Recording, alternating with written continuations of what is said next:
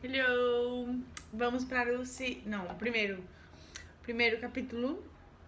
Primeiro conto, na verdade, chama La Loba. La Loba.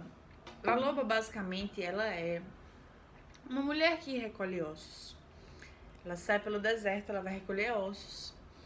E aí ela monta, ela pega esses ossos de algum animal e ela monta o esqueleto do animal completo e diante desses ossos, ela começa a dançar. É, dançar não, cantar. Ela começa a cantar e não sei o quê. E aí quando ela vai, ela vai cantando, acontece todo uma metamorfose, né? Os ossos, eles vão, come eles vão começam a se cobrir de carne. E aí com, continua cantando, ela vai continuar cantando, continua cantando. E até que é, ele se cobre de pele e começa a respirar. Então ele vem à vida. E aí esse, é, esse conto, é, ela fala, Clarissa fala que é, ele se repete em muitas tradições sobre muitas, é, muitas outras formas da, da ressurreição, da responsabilidade com a ressurreição né? Porque também não pode parar de, de cantar, porque se parar de cantar vai ficar pela metade, vai ficar um negócio parecendo um monstro, né? E aí, ai gente, muito bonita essa história. É, o que acontece? Ela primeiro, é, antes de antes de contar pra gente o que que o que que ela loba quer, no, quer nos dizer, ela primeiro ela primeiro fala assim: a gente tem ne três nervos auditivos certo? Quando a gente escuta, existem três caminhos pelos quais o nervo auditivo pode levar. O primeiro deles é aquele que você está escutando aqui, conversa mudando, né? Tipo assim, eu ouvindo a conversa do meu vizinho aqui do lado, que ele fala alto e aí dá para ouvir tudo. E é esse o primeiro nervo. Aí o segundo nervo é para você explorar essa é, o aprendizado, para você conhecer coisas novas, para você é, escutar e entender o que você está escutando. E o terceiro nervo é o, é o nervo da alma. Que é quando você pega tudo aquilo que você escutou, que você aprendeu, e você transforma isso numa força para levar você adiante. Achei lindo, linda.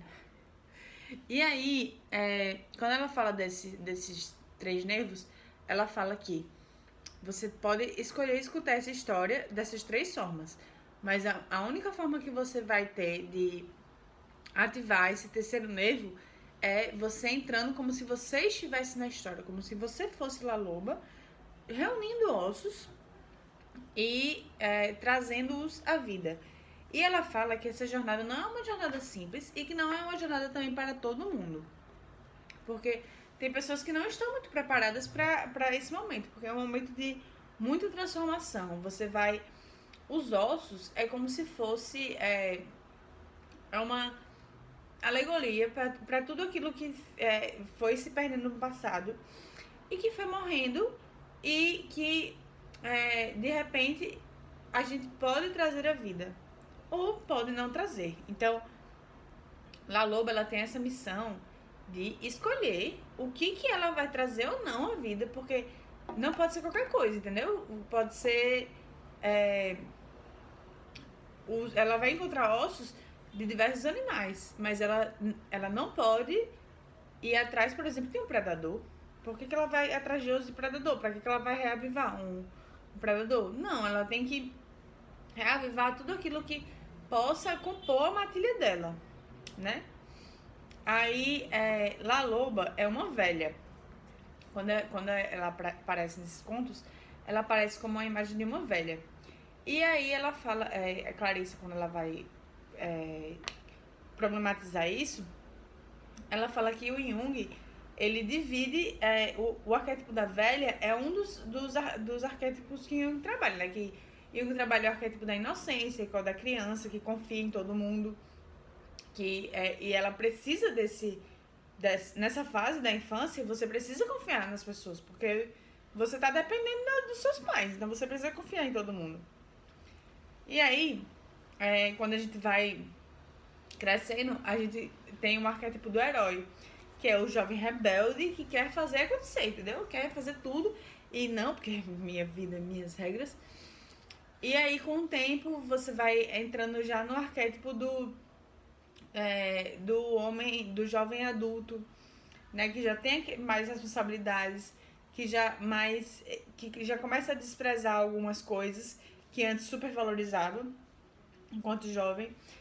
E é, com o tempo você vai adquirindo essa sabedoria e vai entrar nesse, no arquétipo da velha, que é o arquétipo da mulher selvagem, é um arquétipo que, ela, é, que segundo Clarissa, ele está em todas nós. Todos nós temos essa capacidade de acessá-la. E a nossa, essa capacidade vai depender apenas da, de quanto a gente está aberto e conectado com isso mesmo, com, com nós, conosco, conosco, é, conoscos, conoscos, conoscos, é. E aí, é, enquanto a gente não tiver enquanto a gente não estiver conectado, enquanto a gente estiver se medindo pela régua dos outros, a gente não vai é, não vai ter essa, essa capacidade de entrar no é, de entrar nesse aprofundamento, de conseguir saber que música cantar, né? Essa alegoria da música, porque ela fala que o, arque, o arquétipo da velha ela vai reavivar instintos criativos e, e a mulher tem muito isso de, de criar, de é, inovar, de trazer é, ideias que vão é, ser. que vão trazer essa criatividade, essa, toda essa, essa explosão de, de artes, de música, de é, pintura, tudo, todas essas artes manuais, tudo isso ele está inserido no, no arquétipo da velha.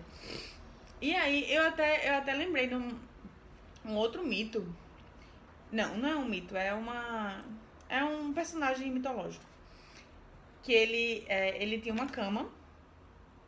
E aí ele. É, todas as pessoas que entrassem na casa dele, ele tinha que. Ele é, ia botar essa pessoa na cama dele.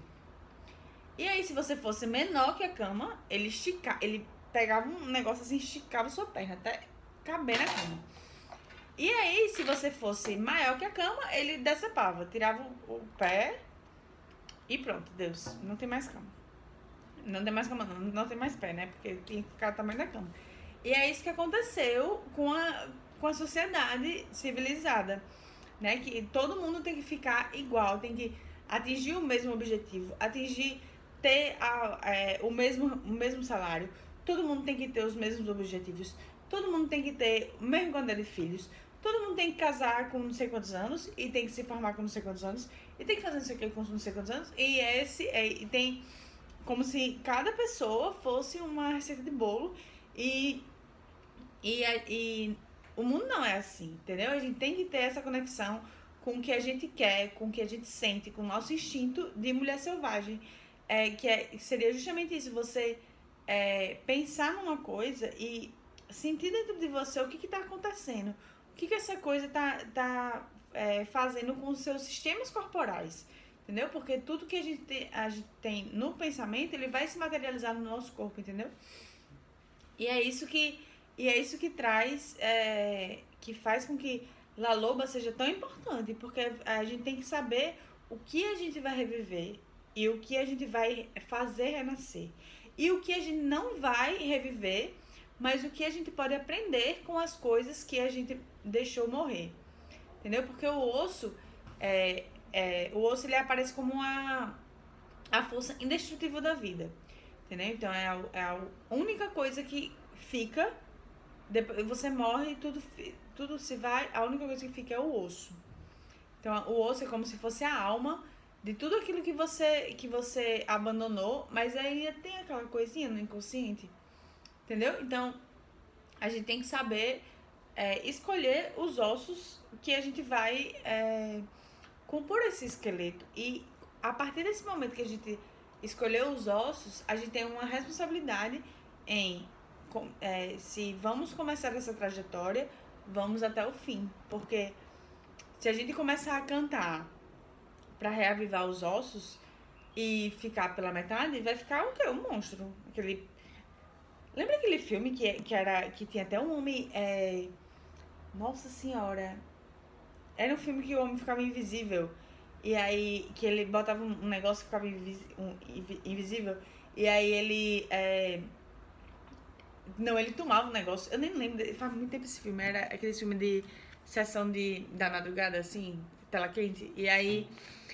É, entre ele tá visível e ele tá invisível, ficava uma parte que ficava meio que os músculos aparecendo assim, sabe? O, a, os, as carnes, os negócios, as entranhas, assim. Era um negócio bem nojento. Pronto. Então, se você começar a cantar pra criar essa musculatura, para reavivar essa. É, para reavivar esses ossos, para fazer isso renascer, você tem que saber que você entrou nessa, nessa pra ir até o fim. Entendeu? E aí ela fala que é, existem é, alguns tipos de pessoas que estão ou não prontos para esse momento. Aí, quando ela vai falar isso, ela traz um outro conto, que é o conto do, dos quatro rabinos. Então, quatro, os quatro rabinos, eles o quê? Eles são rabinos, né? Então, eles sabem que existe céu, eles sabem que tem um paraíso. Mas aí eles são levados por um anjo para um, além do paraíso, para um negócio assim que nem ele. É, é, tipo assim, a gente ninguém sabe isso. É, o negócio é o sétimo céu. É o último dos últimos estágios. E aí ele é levado. Eles. Esses quatro rabinos são levados para esse canto. Primeiro, o primeiro rabino, quando. Aí depois os, os quatro voltam, né? Aí o primeiro rabino, o que acontece com o primeiro rabino? Ele fica doido. Ele não acredita, fica doido, enlouqueceu, morreu. Aí não, não rolou o primeiro rabino. Aí o segundo rabino, ele nem acredita, ele fez, menino, sonhei com um negócio ali, muito louco. Que loucura, né? Keep going, vida que segue. Aí, vida que segue. O terceiro rabino, ele ficou louco, mas não louco de, de louco, mas louco de obsessivo. Ficou querendo que todo mundo soubesse que o paraíso não era o limite que o céu não era um limite, que tinha um sétimo céu. E aí, contando pra todo mundo, e querendo pesquisar, e não sei o que, e entrou nessa, é, nessa loucura, nessa obsessão, e, e nada de positivo acontecia na sua vida. O quarto rabino, o que, que ele fez? Ele voltou e ele sentiu aquela experiência tão iluminada que ele não, ele não achava que ele ia conseguir transmiti-la em palavras, porque foi ele sentiu a experiência, viveu a experiência, internalizou a experiência e aí começou a escrever cartas, é, escrever cartas e poemas para a filha e transformou essa a relação que ele tinha com, com a filha melhor, como se fosse isso, é como se ele tivesse é, pegado essa experiência para ele, para que ele pudesse fazer os outros melhores, entendeu? Porque uma vez ele melhor ele poderia contribuir para que os outros também fossem melhores.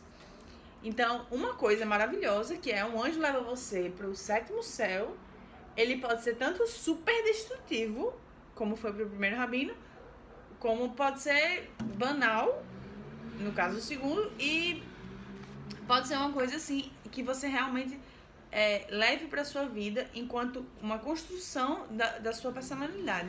Então, quando você, quando você entra nesse momento que você vai acessar os seus ossos, você vai descobrir no seu inconsciente o que que tá o que que tá acontecendo, o que que tá te chamando para agir, o que que, o que, que você é, precisa fazer, entendeu? Porque é como se a natureza chamasse você para agir. É, é, sabe aquela coisa do o piano que quer ser tocado? É quando é, as a vida, ela quer acontecer e a gente às vezes deixa ela, ela ali chupando o dedo, entendeu? Tipo assim, você queria, sei lá, tocar violoncelo. Aí violoncelo tá ali pedindo para ser tocado e você ignora, você vai ali, vive a sua vida e o, negócio, o bichinho ali pedindo, você dá zero cabimento para ele, entendeu? Então é, é quando a gente limita vive de, de um jeito tão. Ela até fala assim: você cega. Quando você cega os olhos da mulher selvagem quando você calça os pés dela, porque os olhos da, da mulher selvagem estão nos pés. Perfeito. Que é justamente isso. Você tá tão desconectado com a natureza porque você colocou uma, é, uma máscara na, no seu corpo para que o seu corpo não tivesse acesso à natureza. E aí você perde totalmente a conexão com o que estava acontecendo no mundo e o que o mundo está querendo que você faça e você não consegue é, sentir isso e não consegue materializar isso. Entendeu? Então, La Loba, ela nos convida a acessar esse, é, esse momento de, de descoberta, de saber assim, o que que tá ali, o que, que está ali sempre e eu deixei de lado. Obrigada, La Loba. Beijos.